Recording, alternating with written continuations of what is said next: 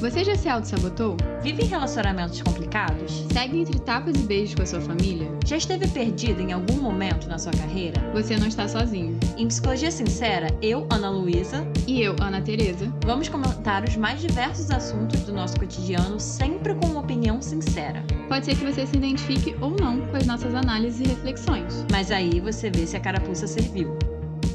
E aí, gente, bem-vindos a mais um episódio do Psicologia Sincera. E hoje a gente vai fazer aquele quadro que vocês adoram, que são o quadro de histórias de ouvintes. Vocês mandam história pra gente pelo nosso direct do Instagram ou pelo nosso e-mail, que é o podcast psicologiasincera@gmail.com. A gente seleciona as histórias, histórias que pelo menos têm alguma coisa a ver uma com a outra, né, pra gente falar sobre um tema no episódio, e a gente traz pra cá. Essas histórias que vocês mandam pra gente são anônimas, então o que isso significa? A gente evita falar coisas ou detalhes que deem a entender que é alguém. Então, o nosso foco aqui é ajudar as pessoas, orientar as pessoas, mas não expor ninguém. Então, sempre se tem um nome, a gente troca. Se tem alguma coisa muito específica de uma cidade ou alguma coisa assim, a gente também troca. Então, se você quiser participar desse quadro, é só você chegar lá e mandar a sua história para ajudar a gente aqui a continuar produzindo esses episódios. E o tema de hoje é um tema que eu sei que vocês vão gostar muito, gente, que eu acho que muita gente já passou por essa situação, que é autoescola.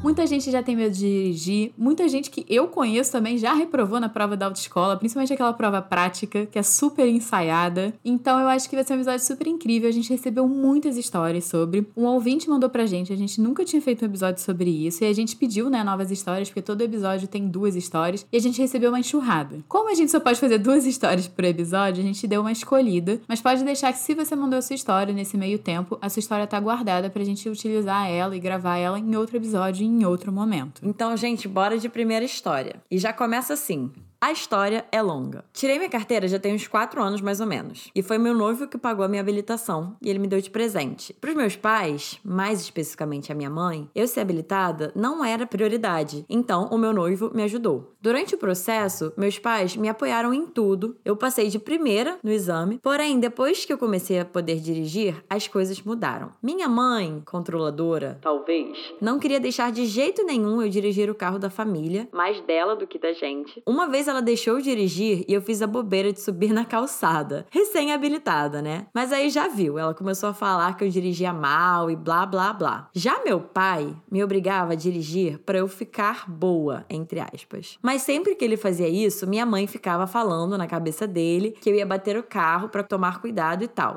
Resumindo, eu tenho carteira de motorista e eu não dirijo. Eu ando de Uber gastando meu dinheiro. Meu pai sempre fala que vai deixar usar o carro para ir trabalhar, mas eu acho que de tanto ela falar que eu não sabia dirigir, acabei ficando insegura. Eu não acho que eu tenho medo, mas já faz tanto tempo que eu não dirijo que sinto que preciso reaprender tudo de novo e eu fico nervosa só de pensar no carro morrendo no semáforo. Já sofri muito com isso. Me sinto uma tapada por não dirigir e todos ao meu redor conseguirem e serem independentes. Já eu sempre preciso de alguém para me levar nos lugares, sendo que eu poderia fazer isso sozinha. Enfim, é isso. Desculpa a história longa, mas eu espero que vocês possam me ajudar com isso. Beijos no coração. Que fofa. Ai, eu me identifico com essa ouvinte, porque eu também tirei a carteira de motorista e eu também não dirijo. Gente, eu acho que eu não sabia que você tinha carteira, Ana Tereza. Então, eu tirei junto com o meu namorado. Eu até passei antes do que ele na prova da autoescola. Só que ele teve uma história até parecida com a dessa ouvinte. A gente ficou, acho que uns dois anos depois sem dirigir o carro, sem tocar no carro. Até porque a gente não tinha direito a um carro para dirigir, a gente tinha mães histéricas também. Uhum. E aí, na pandemia, ele aproveitou que tinha pouco carro na rua e começou a treinar. E agora ele dirige e eu deixei essa oportunidade passar. Então, sigo com carteira sem dirigir. Você tá de sacanagem, né? Mas eu acho que o que me chamou a atenção dessa ouvinte, né? Eu não sei exatamente. Eu acho que tem contextos, né? Você falou, por exemplo, sua mãe, né? Ela de- ficava nervosa de você pegar o carro. Tanto você, Ana Teresa, quanto você, ouvinte, né? No meu caso, passei pela mesma coisa, né? De ter tirado a carteira e meus pais ficarem meio nervosos de pegar o carro. Eventualmente eu tive o meu carro. Mas assim, eu acho que o contexto também, né? De qual carro você dirige ou não, isso tudo faz diferença. Mas o que me chamou a atenção no caso dessa ouvinte, eu fiquei um pouco com uma impressão de que você realmente engoliu e tomou para você a ideia e a visão que a sua mãe estava tendo de você. Até fiquei com vontade de trazer, gente, um conceito da minha abordagem à Gestalt terapia, que é o conceito de introjeção. Eu já falei sobre isso aqui antes. Introjeção, falar bem resumidamente, é basicamente quando a gente pega uma ideia externa, né? Pode ser uma ideia do mundo, da sociedade, uma ideia que a gente ouviu dos nossos pais, e a gente introjeta. Introjeta no sentido da gente engole, a gente toma aquilo pra gente como se fosse uma verdade absoluta, sem assimilar, sem nem discriminar se faz ou não sentido, se tá de acordo ou não, né? Então vira uma verdade absoluta. E eu fiquei um pouco com essa impressão, né? Poxa, você fez a sua autoescola, poxa, você passou de primeira no, no exame prático que tantas pessoas ficam séculos, né? E eu não acho que também é uma relação tão direta de, por exemplo, ah, a pessoa passou de primeira, com certeza é uma ótima motorista, ou a pessoa passou na segunda ou terceira tentativa, é uma má motorista. Não, eu não acho que é tão assim. Mas ao mesmo tempo, você teve evidências de que você estava apta para dirigir. O maior de tudo, que você passou ali na prova, você passou de primeira. Então, eu fiquei pensando nisso, né? Você tinha essas evidências, começou a dirigir, mas é complicado, né? Porque aí a sua mãe, você falou que ela é controladora, né? Eu fiquei pensando, às vezes ela realmente tinha medo. Ai, gente, eu já tô aqui fazendo minhas, minhas altas análises, assim. Fiquei pensando também, o que que significa, né? Você tirar a carteira. Eu penso na questão da independência e tal. Fiquei pensando se talvez a sua mãe também não tinha medo ou se incomodava, de certa forma, com a independência que você de dirigir te daria, né? Então é mais fácil para ela dar uma cerceada nisso. Não que ela faça isso conscientemente, tá? Você falou dessa questão da independência, né? Desse senso de capacidade, né? De você ser capaz de cuidar de si mesmo. E eu pensei assim pro outro lado. No sentido de a gente tem informação que a mãe dela é controladora. E eu acredito que a mãe dela não é só controladora nessa situação. São em várias situações, né? Assim, é muito estranho uma pessoa ser controladora só em uma situação. E a terapia cognitivo comportamental também tem essa questão das crenças centrais, né? Que é a maneira como a gente enxerga o mundo e a gente entende que o mundo funciona. Uhum. Não só o mundo, mas como a gente se enxerga, e isso tudo é criado quando a gente é criança, gente. A gente vai absorvendo todo mundo e vai entendendo quem a gente é, como o mundo funciona. Uhum. Também, né? Bem rudimentarmente falando. E eu fico pensando se essa mãe controladora também não acabou criando, talvez, assim, uma crença, né? Uma ideia de que talvez essa ouvinte não seja tão capaz, assim, de lidar com as situações e que o mundo seja tão perigoso, né? O mundo seja tão imprevisível Uhum. que essa mãe que tem que dar conta de tudo no lugar da nossa ouvinte. Gente, eu, assim, fui longe, porque a gente tem muito pouca informação. Mas isso é muito comum com pais controladores, que indiretamente, inconscientemente, você acaba passando a informação pro seu filho que ele não tem tanta habilidade assim para lidar com os problemas quanto o próprio pai. Por isso que o pai tem que intervir e lidar com as situações. Uhum, e eu achei interessante você falar isso, porque realmente, né, essa questão dela ser controladora. Lendo a história, eu fiquei aqui visualizando, me parece que essa mãe tem um lugar muito grande ali nessa família, em termos realmente do papel dela e, e- e do que a opinião dela vale, né? Porque eu acho que a ouvinte citou umas duas ou três vezes, tipo, Tal fato, só que isso é mais da minha mãe. Tal fato, mas isso é mais da minha mãe. até na questão do pai dela, né, que tava tentando ajudar ali, obrigando ela a dirigir pra ela ficar mais de boa, mas sempre que ele fazia isso, essa mãe ficava falando na cabeça dele. Então parece que essas visões, né, da mãe estavam influenciando bastante, tanto ela quanto o próprio pai, né? Nessa situação específica da direção que eu digo. Sim, que parece que essa mãe tem uma voz muito forte dentro da dinâmica aí da família. E eu fico pensando também quanto essa mãe não deve ser crítica. Uhum. E a gente tende a, que nem a Ana Luísa falou, né? Introjetar vozes críticas. Então, assim, se a gente tem pais muito críticos, a nossa tendência é nós sermos muito críticos mesmo. Porque a gente meio que põe pra dentro essa voz assim, ah, você não tá fazendo certo. Ah, você deveria estar fazendo mais. Ah, mas você não fez isso daqui da maneira que eu queria. Parem com essa cachaçada. Ninguém aguenta mais. E aí a gente vai absorvendo isso, assim, gente, são, vi- sei lá, você tá há 20 anos na casa dos seus pais, você tá há 20 anos ouvindo crítica, crítica, crítica. E aí eu fico também pensando, assim, quando essa ouvinte falou, né, que ela tava dirigindo e aí fez a bobeira de subir na calçada. Gente, quando você tá aprendendo a dirigir, é isso mesmo. Você vai algumas vezes dar uma batidinha, você vai é, subir em cima da calçada, talvez até você bata o carro de fato. Não fui eu que choquei, não. Cadê o outro cara que chocou aí, ó? E, gente, isso está suscetível a acontecer não só quando você é recém-habilitado, mas enquanto você é um motorista experiente também. E eu também criei outra hipótese aqui. Como é que tá essa autocrítica nessa ouvinte que mandou essa mensagem? Porque talvez você esteja se exigindo, né, demais em coisas que, gente, tá tudo bem você errar. Você tá aprendendo, é assim que a gente aprende mesmo. Com certeza, né? E eu até fiquei pensando tanto na questão da autocrítica, quanto na questão do quanto que parece que a opinião de fora tá afetando ela, né? A forma como ela se vê, o que ela faz, o que ela não faz. Porque ela conta essa história toda, né? Da mãe colocando ali a visão dela, que ela, ela não dirige, que ela é isso, que ela é aquilo. E aí isso afeta, né? E no final ela falando que ela se sente tapada por não dirigir e todos ao redor de conseguirem né, dirigir serem independentes. Então parece que você é ruim se você dirige, porque de um lado estão falando que você não sabe, que você ameaça e que você vai bater isso tudo, e do outro lado você também é ruim se você não dirige, porque todo mundo ao seu redor tá dirigindo. E aí eu fico pensando, cadê você nisso tudo? Você quer dirigir? Você, para você faz sentido isso? Você não quer dirigir? Independente se você se, se você é tapado ou não. Que no caso você não é tapado por não dirigir, mas assim, Independente se todo mundo ao redor dirige, independente se todo mundo ao redor não dirige, o que, que você quer dentro disso? Eu acho que isso é muito importante. É, também olhando pra história, né, eu fiquei pensando se ela não tem um viés na forma de ver essa situação, né, que na terapia cognitivo comportamental a gente também vê se a pessoa tá tendo viés. Gente, todo mundo tem viés, tá? Não vou demonizar essa ouvinte. eu tenho viés, a Ana Luísa tem viés, a gente chama isso de torção cognitiva. Só que algumas vezes eu prefiro explicar como viés pra não parecer algo negativo. Que eu acho que talvez essa ouvinte faça uma certa invalidação do positivo, no sentido de o que é bom a gente desqualifica e o que é ruim a gente pega pra gente. O simples fato de você ter passado de primeira no seu exame me mostra que você é uma pessoa capaz. Porque passar de primeira no exame, tirando a pressão psicológica, eu, pelo menos, quando eu passei de primeira, né, também no meu exame, gente, era um ensaio que eu precisava fazer. Tipo, eu não, eu não sinto que eu de fato aprendi a dirigir na autoescola. Eu, eu senti que eu aprendi a passar na prova. Aham. Então já mostra uma certa capacidade sua de estar conseguindo fazer isso de primeira. E aí você exclui essa informação na história que você manda e você foca no que você fez de errado, de subiu na calçada, você não dá conta de dirigir, sua mãe não deixava você dirigir. E eu fico pensando assim, se isso acontece assim com você, de você tá se sentindo tapada, mas você também não tá vendo as suas qualidades nesse meio tempo. Com certeza, com certeza. E uma coisa que eu fiquei pensando, você falou perfeitamente, Ana Tereza. Autoescola, gente, ela não te prepara pra dirigir. Assim, isso depende muito, né? Mas eu lembro que na época da autoescola, eu às vezes ia pra rua e tal, aqui perto de onde eu moro. Mas assim, aprender a dirigir é na prática. É depois que você passa e você tá habilitado. Na minha visão, né? Então, assim, você já fez o primeiro passo. Agora, você errar no processo de aprender a dirigir depois faz parte. Você subir na calçada, como a Ana Teresa falou, você bater. Se alivia alguém que tá ouvindo aqui, Olha, eu me considero uma ótima motorista. Falo mesmo.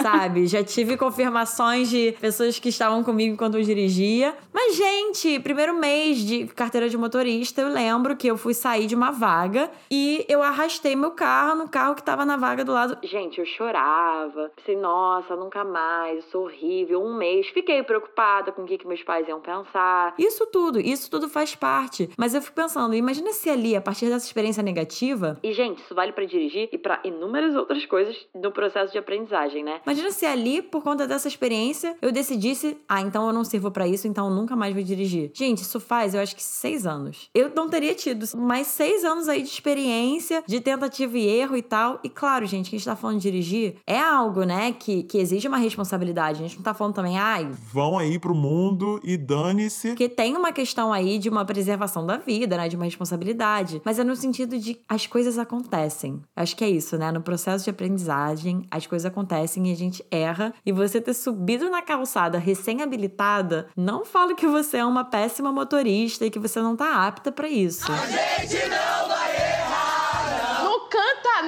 E eu acho que o meu conselho pra você é, se é algo importante pra você dirigir, que eu acho que, que nem a Ana Luísa falou, você tem que ver. Se, pode ser que pra você não é tão importante assim dirigir. Mas pra você é importante ter essa independência, você gosta de dirigir, o meu conselho é você, o que a gente chama, né, de exposição. É você se expor, você ir lá e tentar e errar. É assim que a gente aprende normalmente a lidar com a ansiedade, é assim que normalmente a gente aprende. É de preferência, né, esteja com pessoas do qual você se sente confortável, que eu acho que vai ser um ambiente muito mais fácil para você aprender, mas a gente sabe que isso é o mundo ideal, não necessariamente isso vai acontecer. Mas o que eu iria te pedir é para ir se expondo aos poucos a esse medo. Pode começar primeiro na sua rua da sua casa, depois vai dar a volta na quadra e vai indo assim, e de acordo você vai ganhando confiança. Que se é algo importante para você, eu acho que você não deveria deixar de lado. Concordo 100% e eu pensei nisso que você falou. Ao ponto que você for se expondo, né? Vai vai com alguém, alguém talvez com o seu noivo, né? Do seu lado,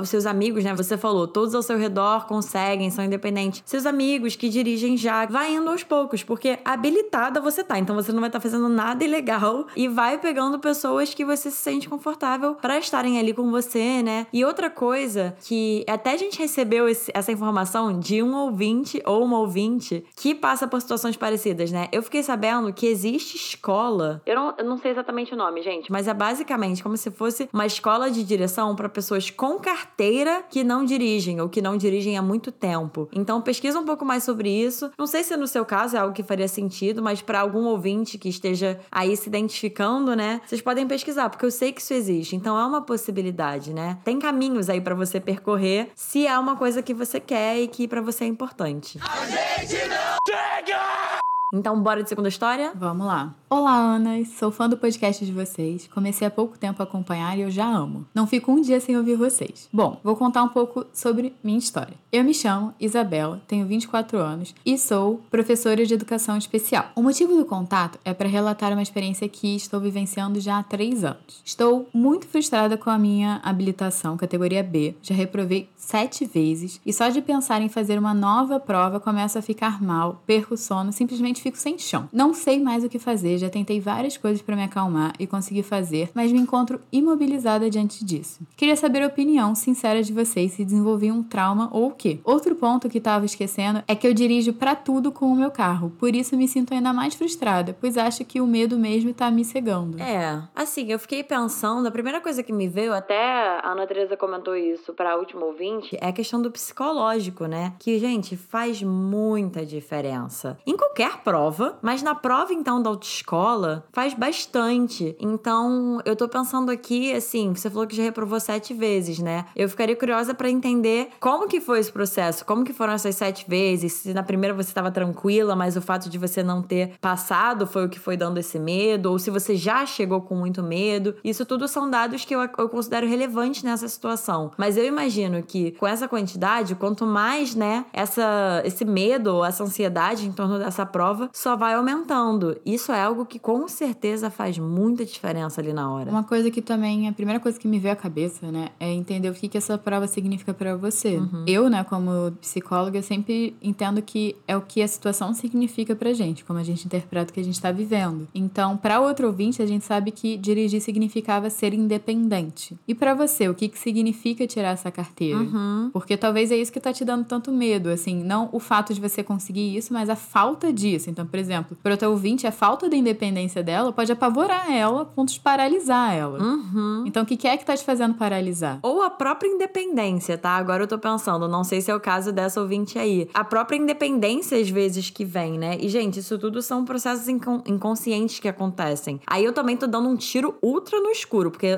não temos informações suficientes para fazer uma análise como se fosse isso mesmo que eu tô falando. Mas dependendo dos dados, né, que a gente tivesse, eu fico pensando aqui também, né? O que, que significa isso para ela? E às vezes significa independência. Mas às vezes o medo da independência também é tão grande que ali na hora, enfim, tudo vai desandando, né? Mas, de novo, gente, é só uma análise que me veio aqui agora a partir do que a Ana Teresa falou, mas é um super tiro no escuro, porque a gente não tem informação suficiente para colocar que é isso mesmo, né? O que a Ana Teresa falou do que essa prova significa para você, eu achei sensacional, porque isso certamente, isso em qualquer situação, gente, o significado que a gente dá para as coisas que a gente gente vive certamente influencia, né, a nossa ação e como a gente tá ali no momento. E eu vejo que isso é uma coisa muito mais relacionada à prova em si, né? Uhum. A gente teria até que entender o que é fazer prova para você. Porque você fala que você já dirige para todos os lugares, você já se sente confiante, né, com o carro para dirigir, mas na autoescola em específico, na prova em específico, é que para você você trava. Então até entender o que é fazer prova para você também, porque tem gente que tem uma ansiedade de desempenho, é. que isso significa, que é relacionado a quando você está sendo analisado, o seu desempenho desempenho, né, a sua performance está sendo analisada pelos outros. Que não deixa de ser a situação da autoescola, né? Uma situação de prova. E também tem a questão de como eu e a Ana Luísa falamos, é uma prova ensaiada. Pelo menos é a que eu passei que ela passou. Então, talvez o fato de você já dirigir, talvez seja algo que esteja dificultando você aí para ensaiar da maneira que eles querem que você dirija. Porque tem isso, você vai dirigir da maneira deles. Faz muito sentido. E junto disso, né, que a Ana Teresa trouxe do que significa, achei esse ponto ótimo também, né? O que que dirigir significa para você né? O que que ter essa carteira significa e o que que prova significa para você. Muito bom, né? Porque é isso, a gente tem poucos dados. Então, tudo isso que a gente fala aqui, gente, é mal ou bem o que que eu e a Ana Teresa ficaríamos curiosas, talvez, se uma pessoa chegasse no consultório, né? Trazendo isso pra gente. O que que a gente exploraria? E uma das coisas eu acho que seria essa. Se essa situação de uma ansiedade em torno de provas, se é só nisso, se você já vivenciou isso em outros momentos, né? Se você tem, num geral, essa questão com provas e o que que é, então, o que que é numa prova, qual o significado da prova para você, né? Essa questão da avaliação é difícil para você ser avaliado. Então, isso tudo são são perguntas, né? E são caminhos que dá pra gente pensar a partir da história. E outra coisa, né? Você perguntou se você desenvolveu um trauma. Você não desenvolveu um trauma. Também não sei se eu posso falar com certeza essa palavra, mas assim, se fosse desenvolver algo, eu diria muito mais perto de uma fobia. Não acho que é nosso lugar aqui, com as, os dados que a gente tem, afirmar que você tem uma fobia. Mas nesse caso não seria um trauma, não. É, nesse caso eu, obviamente, oriento sempre a procurar uma psicóloga, até para você conseguir encontrar resposta para todas essas perguntas que a gente está fazendo. Porque como são só, né, alguns parágrafos, a gente não tem como afirmar nada. A gente aqui tá criando hipóteses em cima de como a gente está imaginando você nessa situação. Ainda tem, ainda tem esse viés. Então eu acredito que vale muito a pena entender, até porque assim, eu não sei como você se vê assim no mundo e tudo mais, mas muitas vezes a gente se vê como um fracassado, sabe? E a gente fica procurando evidências pra gente confirmar que a gente é um fracassado, que a gente não dá conta, que é isso mesmo, a gente tem que desistir. E ter reprovado sete vezes, mal ou bem, é uma evidência que você não conseguiu finalizar a prova. Uhum. Então muitas vezes a gente fica ali remoendo. Não passei, não passei por causa daquilo, aquilo errado. Não sei o quanto isso também pode te ajudar. Não sei se você faz isso, ainda tem esse detalhe. Mas muitas vezes é comum a gente simplesmente pegar os nossos fracassos e ficar esfregando na nossa cara. De novo, e de novo, e de novo. Isso gera ansiedade e isso também está associado a níveis de depressão. Então, assim, não sei como você tá no seu psicológico, mas isso é algo para se prestar atenção até. Porque o fato de você ter reprovado sete vezes na escola não significa que você é menos do que ninguém. Uhum. E isso que você tá falando, Ana Teresa, tá me vendo assim, vira um ciclo vicioso, né? De ir mal e aí fica nervosa e aí se acha de uma forma, aí tenta de novo. Então eu fico pensando assim, não sei se essa ouvinte que mandou a história, ela faz terapia. Eu acho importante, até pra, pra você ir vendo, né? Se dirigir é importante pra você e no caso ter uma habilitação é importante, gente, porque isso também a gente tem que pontuar, né? Eu entendi que ela tá dirigindo sem ter habilitação.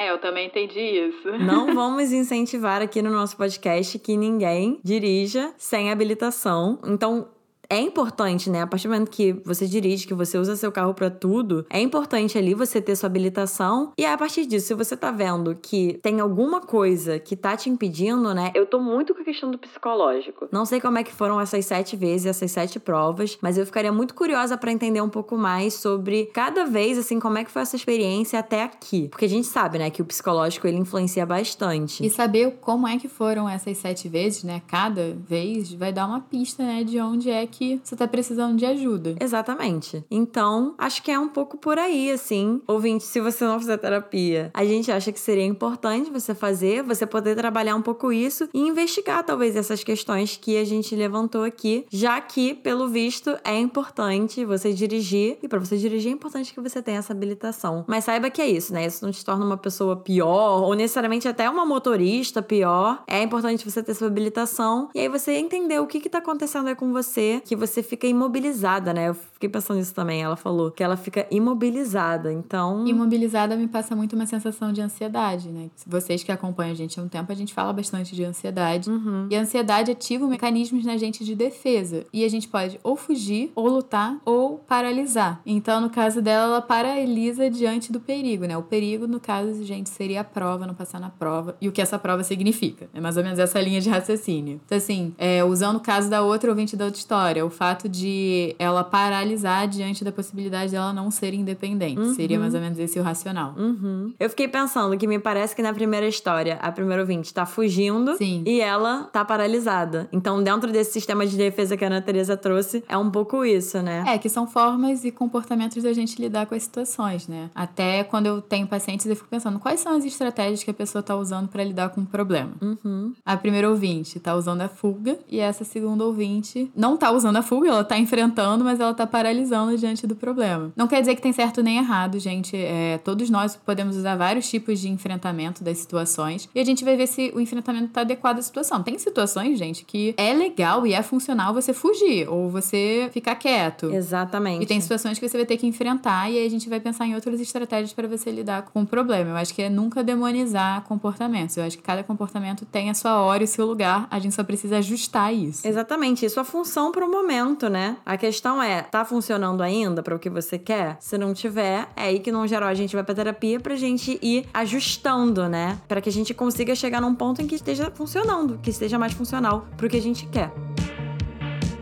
E esse foi o episódio de hoje, gente. Agradecemos aí os ouvintes que mandaram história pra gente, as ouvintes que eh, mandaram as histórias que a gente utilizou aqui no episódio. E se vocês quiserem continuar acompanhando a gente, continuar vendo esse quadro aqui, né, de histórias dos ouvintes, vocês podem achar a gente no Instagram, arroba podcast Psicologia Sincera. Lá tem todas as novidades. E se você estiver ouvindo esse episódio, compartilhe nas suas redes sociais, marca a gente, a gente adora saber que vocês estão ouvindo os episódios, que vocês estão gostando dos episódios. E também não deixe de classificar esse episódio e o podcast na sua plataforma de áudio também para fazer o podcast crescer e ajudar a gente. E nesse meio tempo, se você tem interesse em saber um pouco mais sobre mim ou sobre a Ana Luísa, você pode me achar no arroba Ana Teresa Cavalcante e Ana Luísa. No arroba psicóloga Ana Luísa Braz. Todas essas informações vão estar aqui embaixo na descrição do episódio. Se vocês quiserem, é só clicar lá no link. Assim como o Instagram do nosso editor de áudio, que é o Rodrigo Moreno. Ele é quem edita, gente. É ele que deixa essa obra de arte maravilhosa como ela fica. Então, se vocês quiserem conhecer um pouco mais do trabalho dele, também clica aqui no link que vai estar pro Instagram dele. E é isso. Um beijo e até o próximo episódio.